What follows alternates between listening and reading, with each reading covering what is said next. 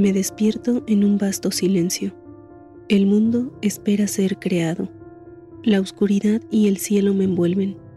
Mis ojos, como dos pozos, se dirigen al espacio, pero ahí no hay nada, ni siquiera aire. En medio de la quietud, mi pecho empieza a temblar y a estremecerse. Las sacudidas son cada vez más fuertes. Algo que crece ahí dentro amenaza con salir. Fuerza mis costillas como si fueran barrotes de una jaula de madera. No hay nada que yo pueda hacer, solo rendirme ante ese terrible poder, como un niño que se arrastra por el suelo bajo un encolerizado padre. Nunca se sabe dónde caerá el próximo golpe. Y soy yo el niño, soy yo el padre. El hombre puede vivir así, sin devastar ni dividir, ni existir en realidad, solo siendo como el bosque, como el follaje del verano y la hojarasca otoñal, como la nieve del invierno y los innumerables brotes que se abren con el sol primaveral. Y luego, cuando uno al final desaparece, es como si nunca hubiera pisado la tierra.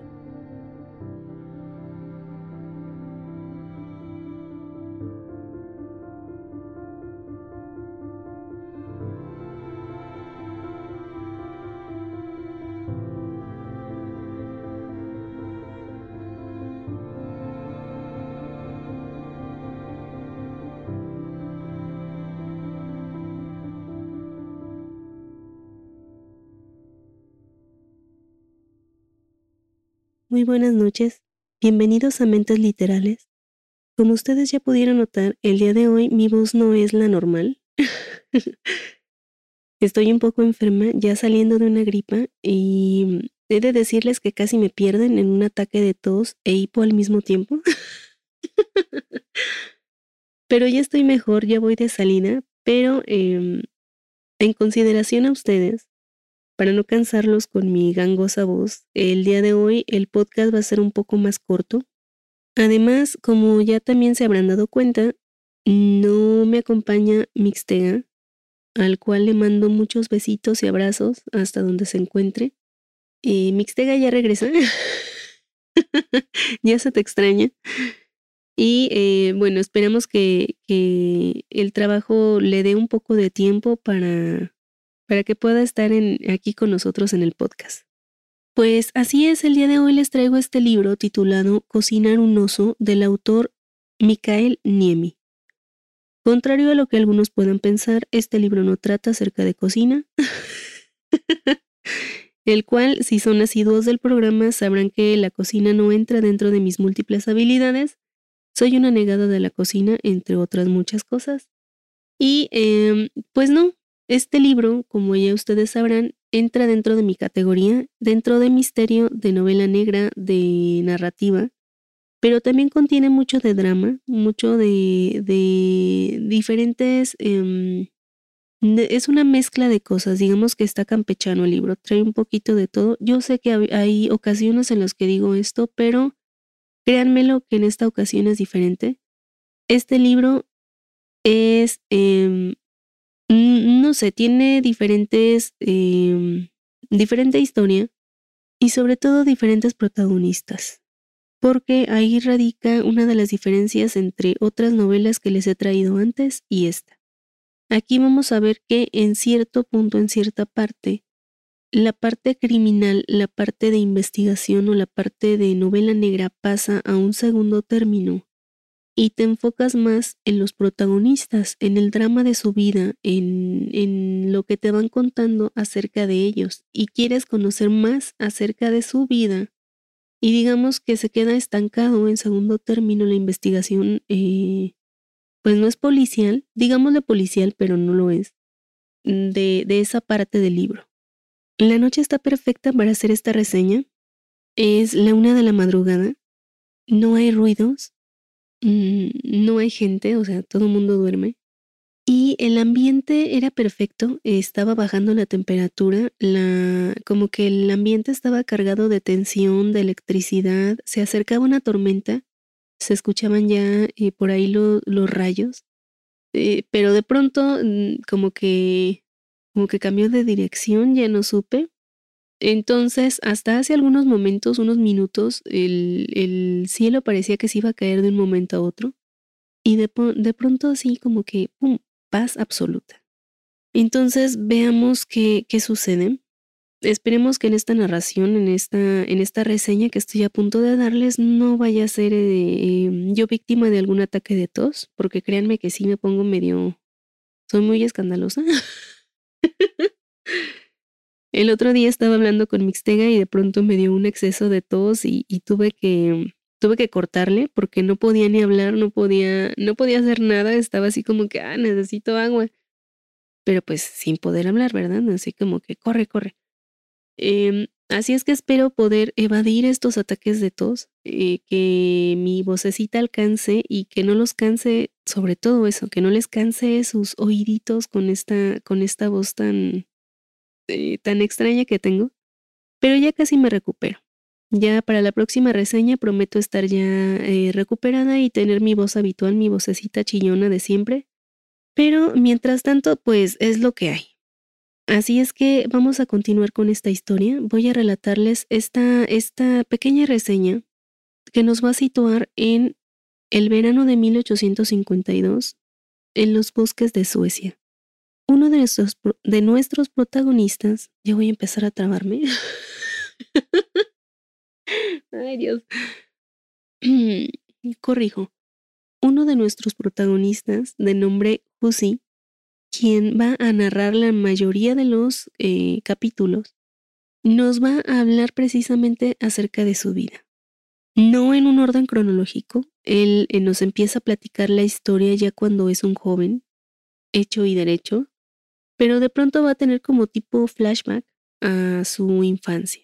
Así es que para no confundirlos voy a empezar con la infancia de Husi, voy a, comentarles ciertas particularidades de su vida y voy a empezar diciendo que Husi vivió en una casa junto a una señora que em, era su madre biológica, pero que no había, no había tenido ninguna función de madre a lo largo de la vida de Husi. Era una mujer cruel, una mujer que no quería hijos, que lo golpeaba, lo mataba de hambre y que en general Husi recibió durante toda su infancia solo maltratos, em, golpes, burlas.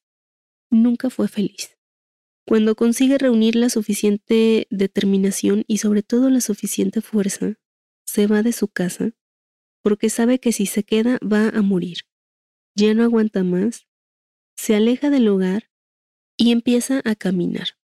Lo que quiere es salir de ahí, alejarse, hasta que ya no puede más. Está hecho un ovillo, está em, hecho bolita a la orilla del camino, casi muerto de hambre, cuando de pronto ve pasar a un señor que se apiada de él y le da comida. Le pregunta quién es, cómo se llama, en dónde están sus padres, pero Husi no quiere decir nada. Está aterrorizado, no sabe cómo responder, no sabe cómo actuar, porque hasta ese momento nadie había sido bueno con él. No sabe qué es la bondad, qué es la como la la compasión. Sin embargo, por primera vez el destino le sonríe, ya que este hombre es un pastor llamado Lars Levy, que va a ser nuestro, nuestro segundo protagonista. El pastor Lars Levy era un hombre humilde, sencillo, educado, con formación científica y sobre todo con un gran amor a la botánica. A él le encantaba dar grandes paseos a lo largo de bosques y caminos y donde se pudiera meter para descubrir nuevas especies de plantas, poder estudiarlas, poder eh, catalogarlas, incluso algunas de ellas darles nombre y llevarlas a su estudio en donde algunas de ellas eh, quedaban secas para, para, ya saben, algunos mm, remedios o para algunas particularidades, y otros los tenía como en su jardín particular, en su pequeño huerto. Así es que Husi es invitado a ir a la casa del pastor. En pocas palabras, el pastor Lars toma la decisión de adoptar a Husi.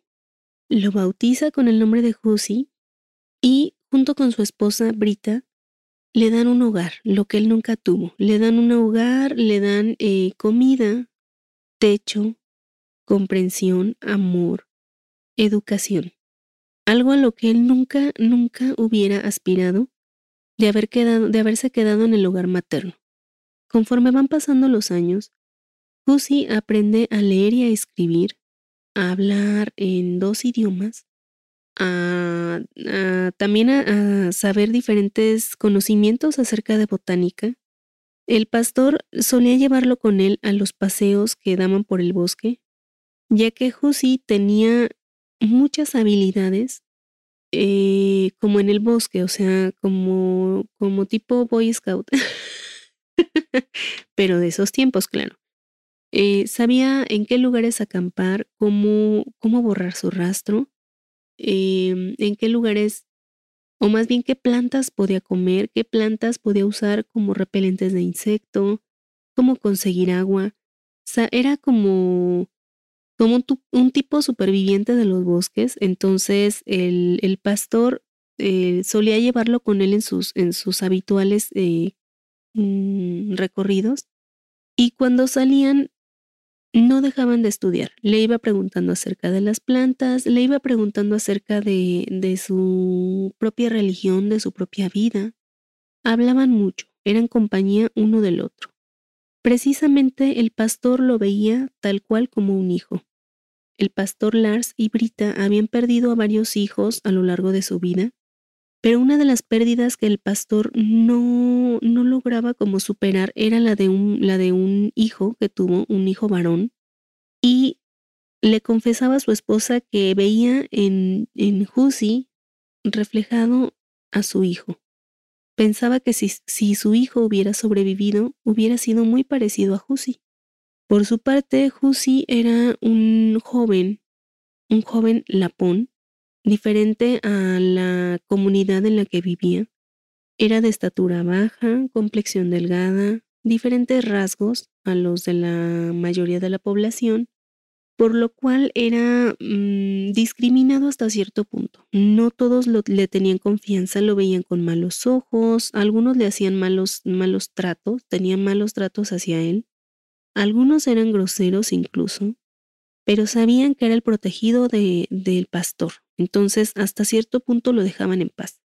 Quizás por esa misma razón, Hussey era de un carácter muy tímido, demasiado tímido, no, no tenía amigos, no podía hablar ni siquiera con la mujer que, que a él le gustaba. Estaba enamorado de María, una de las jóvenes más guapas del, del pueblo, una, una eh, criada, pero muy, muy guapa. Y digamos que todos andaban detrás de María, pero Hussey, em, contrario a los demás, no hacía su luchita porque no sabía cómo hablarle. Trataba de acercarse a ella, pero ella, al igual que todos los demás en el pueblo, le como que hasta cierto punto le hacía el fuchino, así como que, ay, no te me acerques, no me vayas a hablar. Ah, así es que él sufría en silencio eh, por este amor que no, que no era correspondido, pero no se daba por vencido, o sea, él era feliz, era como un romántico, eh, ahí sí, a la antigua, y pues se conformaba con ver a María a lo lejos, con, con ir al bosque cerca de donde ella vivía y verla en las mañanas, verla cómo salía de su casa, cómo se peinaba, cómo trabajaba. La veía cuando iba a misa, pero nada más. En esos días tranquilos vivía este poblado cuando de pronto un muchacho llega corriendo a la casa del párroco, a la casa del pastor Lars, y le pide que venga con, con él, que ha ocurrido algo en su casa, que una de sus criadas ha desaparecido desde hacía bastantes horas, ya que tenía la tarea de, llevar a las vaquitas a, a pastar, pero nunca regresó lo cual no era habitual en ella. Esta criada de nombre Hilda solía tener un recorrido con sus vaquitas, solía llegar como a cierta parte del bosque en donde se sentaba a comer algo, para después continuar con su viaje y regresar a las vaquitas a la casa de su, de su patrón.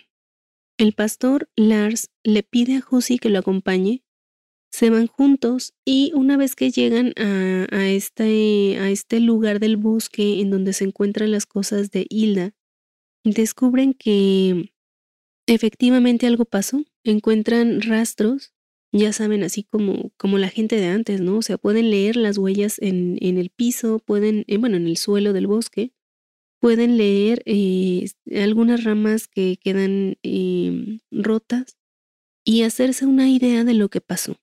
Así es que, en pocas palabras, ven que Hilda eh, estaba ahí hasta cierto punto, pero después algo hizo que se alejara de ese lugar.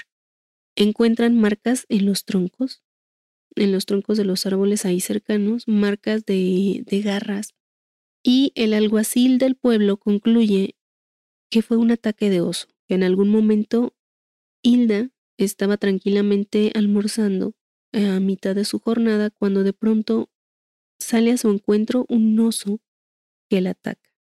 Obviamente la noticia corre por todo el pueblo, todo el pueblo está aterrorizado porque era algo inusual que un oso devorador de, de hombres rondara por ahí.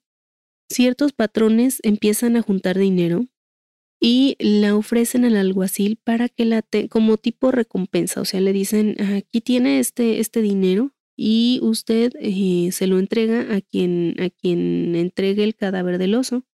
Así es que se hace un tipo pandemia en todo, la, en todo el poblado.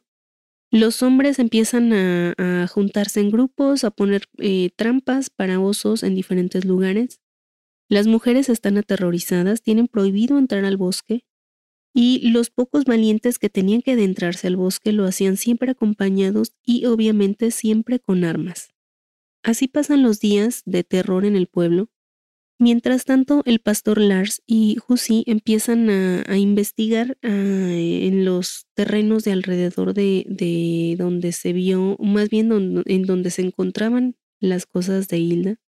Como les mencioné anteriormente, eh, siguen los rastros de las ramitas rotas, de, las huellas eh, en el musgo, y el pastor llega a una especie como de ciénagas en donde descubre el cadáver de Hilda. Una vez que logran sacar el cadáver y llevarlo a, una casa, obviamente le llaman otra vez al alguacil. Y mientras el alguacil llega, el pastor pide que le dejen, eh, le dejen en paz, que, lo, que se retiren, que solamente se quede Husi, porque va a rezar una oración por la, por la difunta. En cuanto todos se retiran, empieza la investigación del cuerpo de Hilda. Porque en realidad el, padre, el, bueno, el, párroco, el pastor, lo que quería era revisar el cuerpo, ver de qué había muerto, cómo. Él buscaba explicaciones. Así es que se decide y empieza a revisar el cuerpo, a revisar las lesiones que tiene, porque obviamente el cuerpo sí presenta lesiones.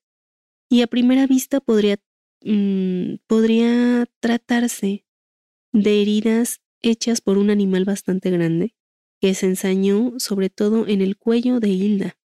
Pero una investigación más minuciosa demuestra que estas heridas no fueron hechas ni por garras ni por colmillos, sino por cuchillo.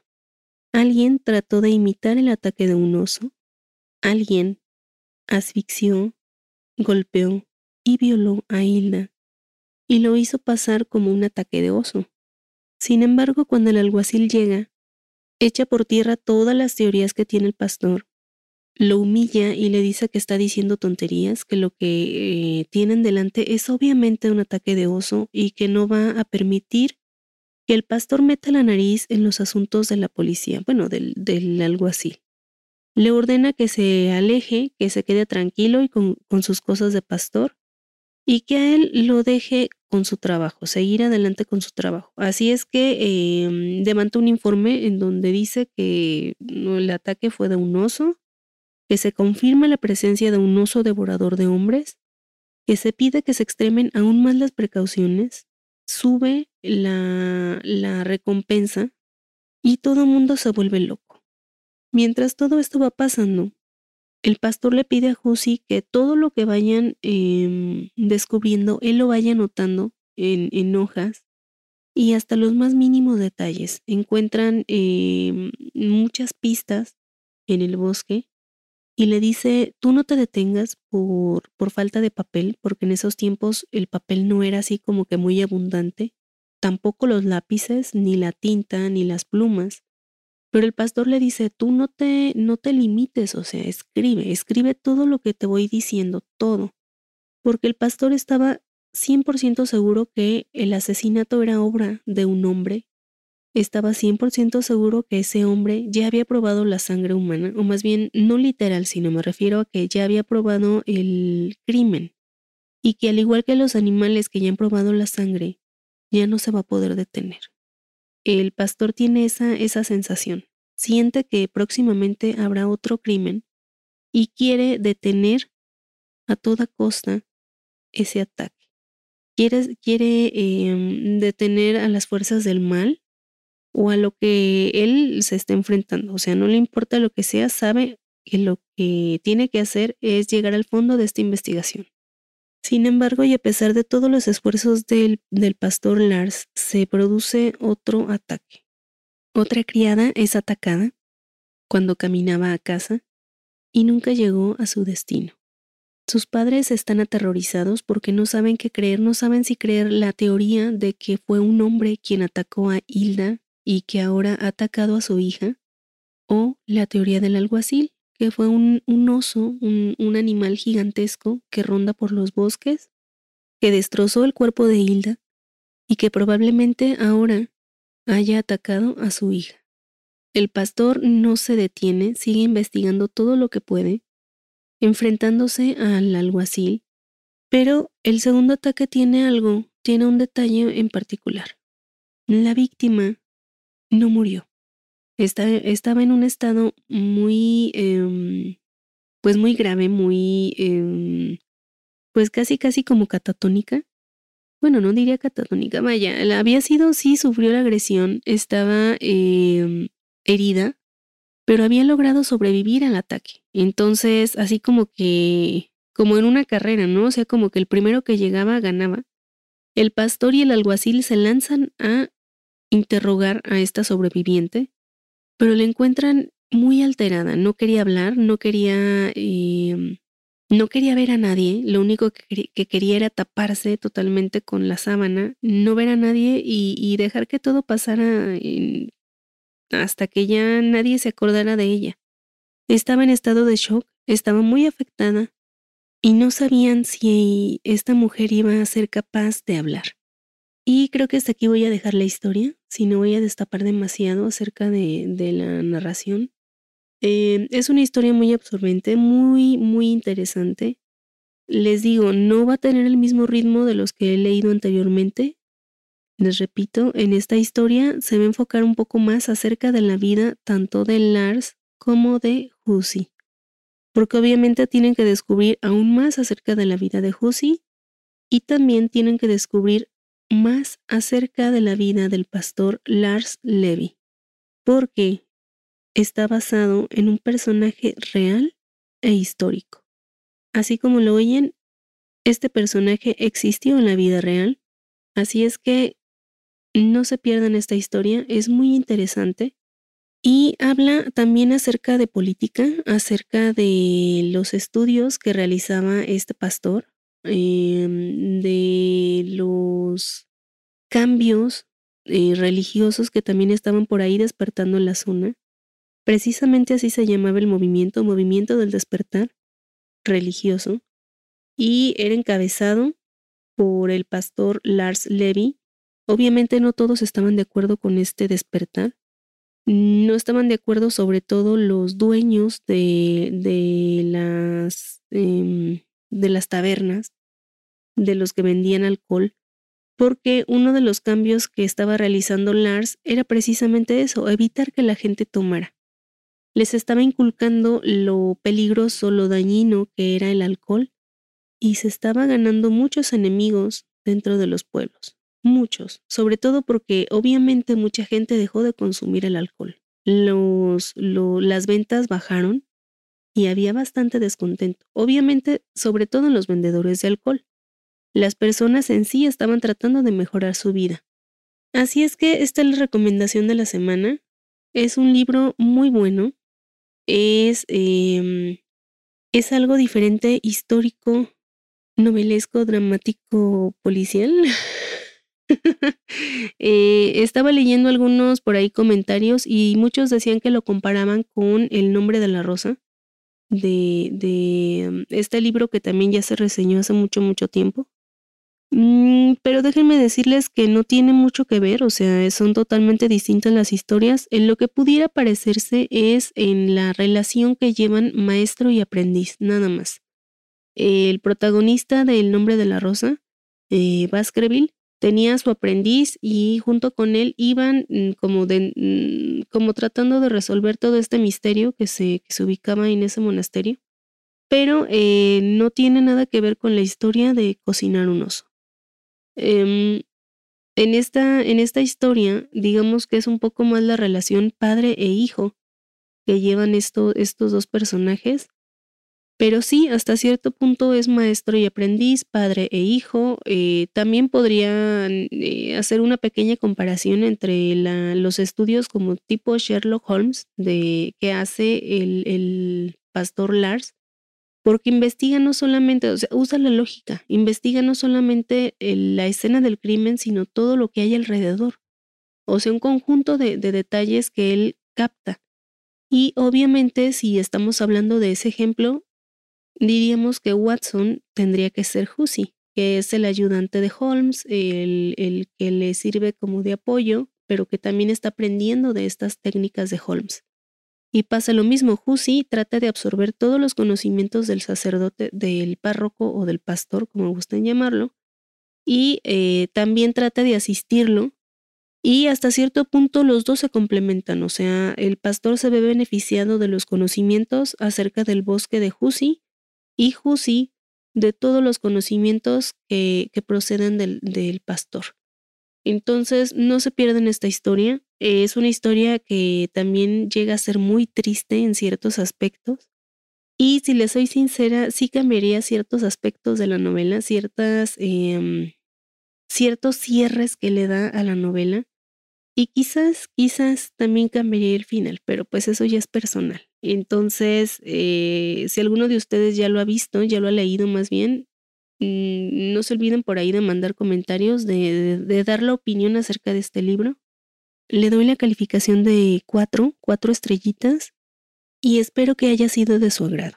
Recuerden que nos pueden encontrar en, nuestras redes sociales, que pueden eh, estar al pendiente de nuestros eh, episodios en la página www.mentesliterales.com, en donde vamos a tener los episodios nuevos y también los antiguos.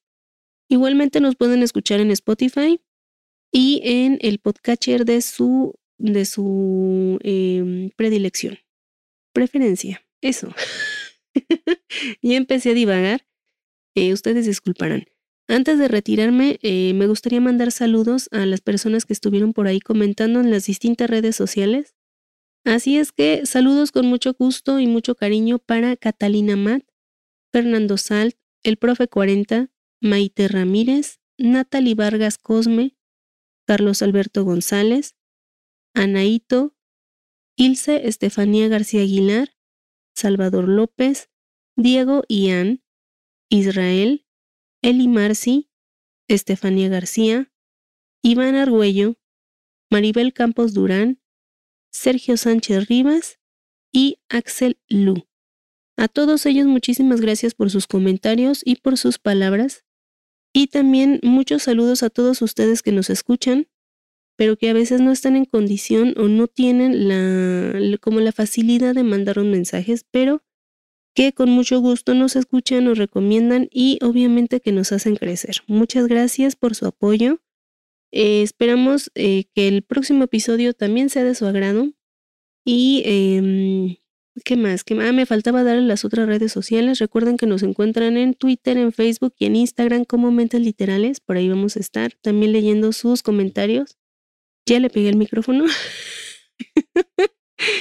y eh, bueno, sin más por el momento, yo me retiro porque mi vocecita ya se empezó a cansar, ya, ya, me, ya me, raspa la garganta. Entonces, eh, antes de que suceda algún ataque de, de tos, que créanme que sí le tengo miedo, me retiro, les agradezco por su tiempo y espero se encuentren muy bien. Tengan una excelente semana y felices lecturas. Hasta luego.